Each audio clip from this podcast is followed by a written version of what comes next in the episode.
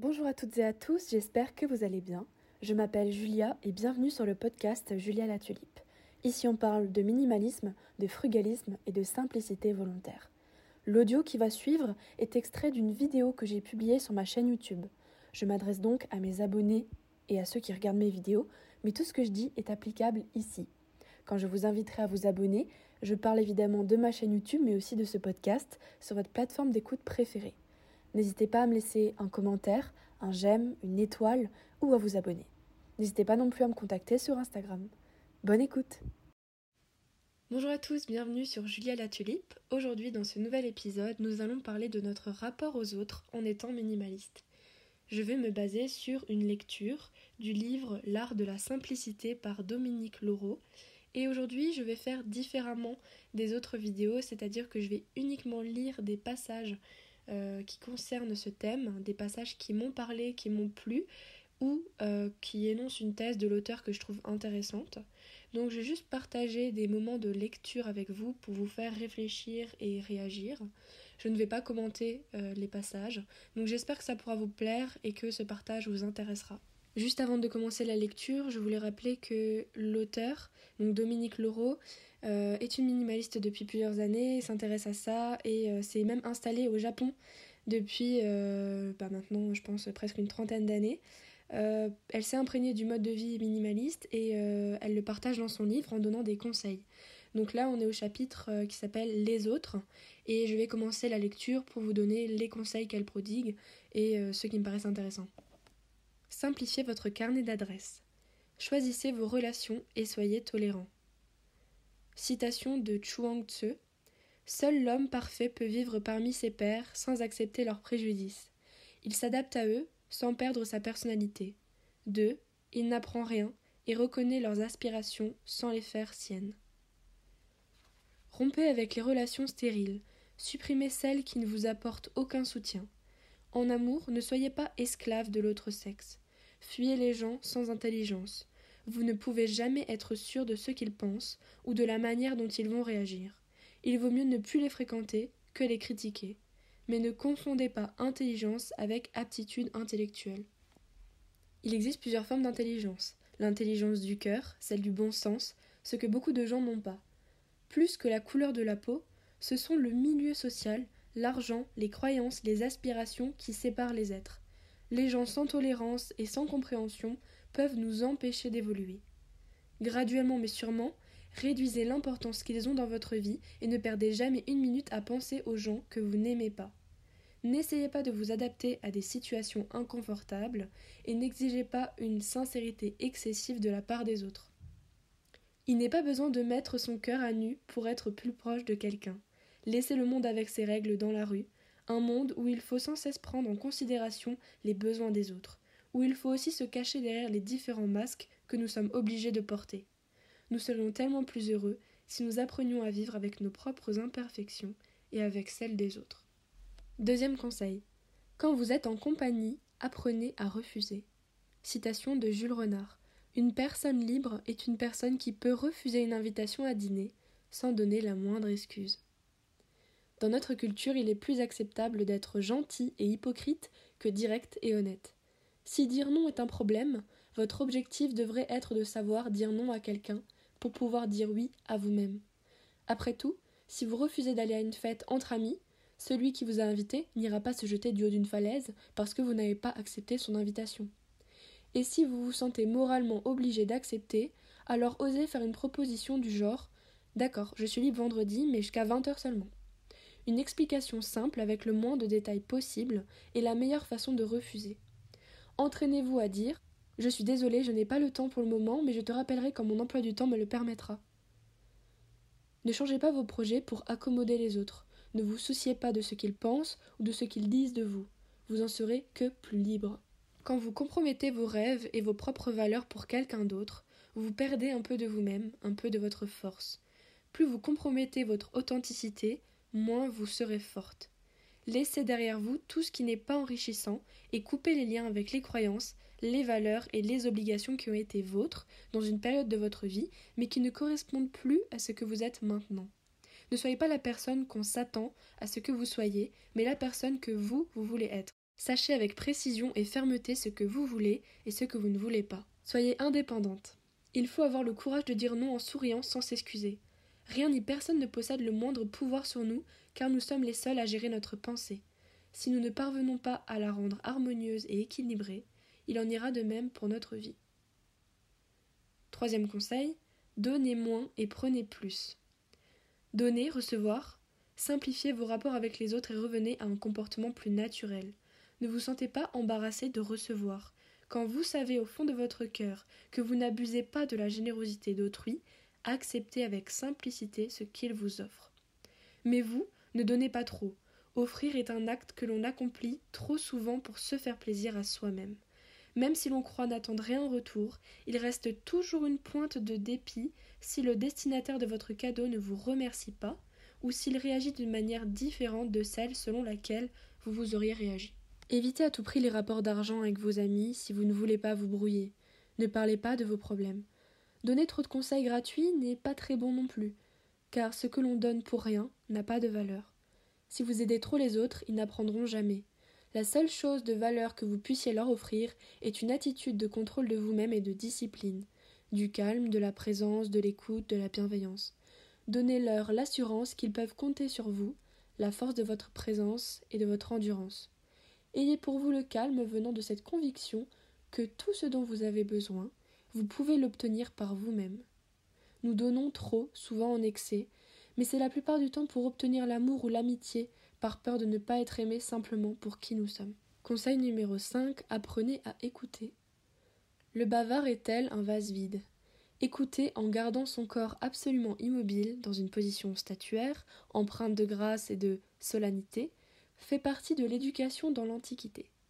Cette position attentive revêtait une sorte de garantie de la moralité et donnait une image de tranquillité à celui qui en avait acquis les techniques. Proverbe chinois le ciel nous a donné deux oreilles pour écouter et une bouche pour parler.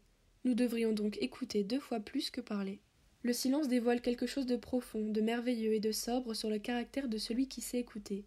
Exercez-vous à faire régner sur vous-même une sorte d'économie stricte de la parole, du mouvement et des mots inutiles lorsque vous êtes en présence d'autrui. Voyez en vous-même les bienfaits de cette secrète énergie gagnée et constatez l'impact que vous laisserez sur les autres. Surveillez vos propos.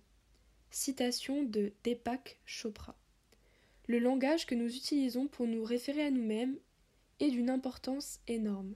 Le système corps-esprit s'organise autour, autour d'expériences verbales et les blessures verbales peuvent laisser des séquelles plus graves que des traumatismes corporels. Nous nous créons littéralement par le vocabulaire. Les mots sont plus que des symboles. Ils déclenchent des réactions biologiques. Certains mots sont porteurs de préjudice. Règle d'or si vous n'avez rien de gentil à dire, ne dites rien. Tout ce qu'il faut, c'est que vous soyez sûr d'être traité avec justice, gentillesse et respect. Appliquez ces principes vous-même. Les choses n'ont que l'importance qu'on leur donne. Parlez de misère et vous aurez plus de misère. Dites des choses drôles et le rire se décuplera. Prenez votre respiration avant de parler, on vous prêtera plus d'attention et de respect. Laissez parler les autres à leur aise et laissez-les d'abord terminer d'exprimer leurs pensées. Quand vous faites quelque chose de bien, ne dites rien, c'est magique parce que plutôt que de diluer votre plaisir, vous le garderez entier pour vous. Trop parler vous vide de votre énergie et enlève du poids à ce que nous disons. Si l'on parle trop, on se sent lourd et coupable d'avoir importuné les autres. Les gens parlent souvent pour leur propre satisfaction, non pour faire profiter les autres de leur expérience. Ils parlent trop souvent d'eux-mêmes, cessez de parler de vos malheurs, ils vous fatiguent, ainsi que vos interlocuteurs. D'autre part, plus nous parlons, plus nous nous éloignons des autres et de nous-mêmes. Refuser les discussions métaphysiques et religieuses, c'est la meilleure manière de ne pas vous faire d'ennemis. Souvenez-vous aussi du fait qu'il y a des moments propices pour parler de choses profondes et d'autres pour rester à la surface des choses. Apprenez à choisir ces moments. Conseil numéro 6, ne critiquez pas. Critiquer ne dira rien sur les autres, mais en revanche en dira long sur vous-même. Vous êtes une personne qui critique. Quand vous critiquez quelqu'un, vous créez un problème et ne faites que vous dévaloriser.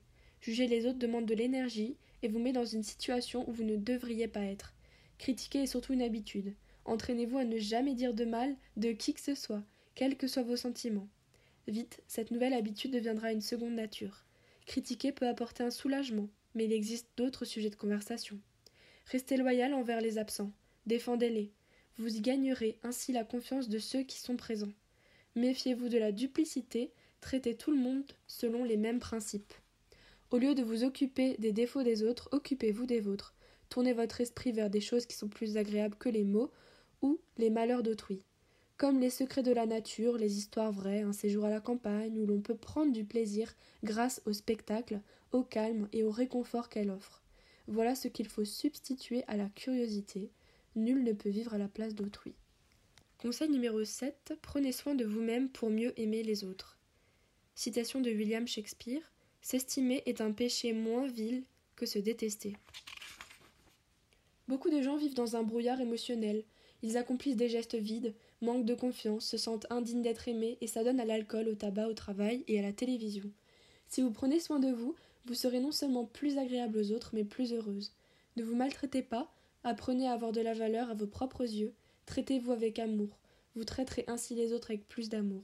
Découvrez ce qui est pour vous une source de plaisir et de joie, et agissez en ce sens. Souriez et riez le plus possible. S'estimer à sa juste valeur, c'est éviter bien du stress. La culpabilité est un poison qui use. Conseil numéro 8.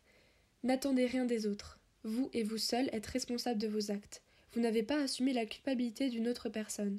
Mais ne comptez pas sur les autres pour être heureuse. Êtes-vous vous-même si merveilleuse que le monde entier réclame votre présence? D'un autre côté, voulez-vous qu'on vous plaigne?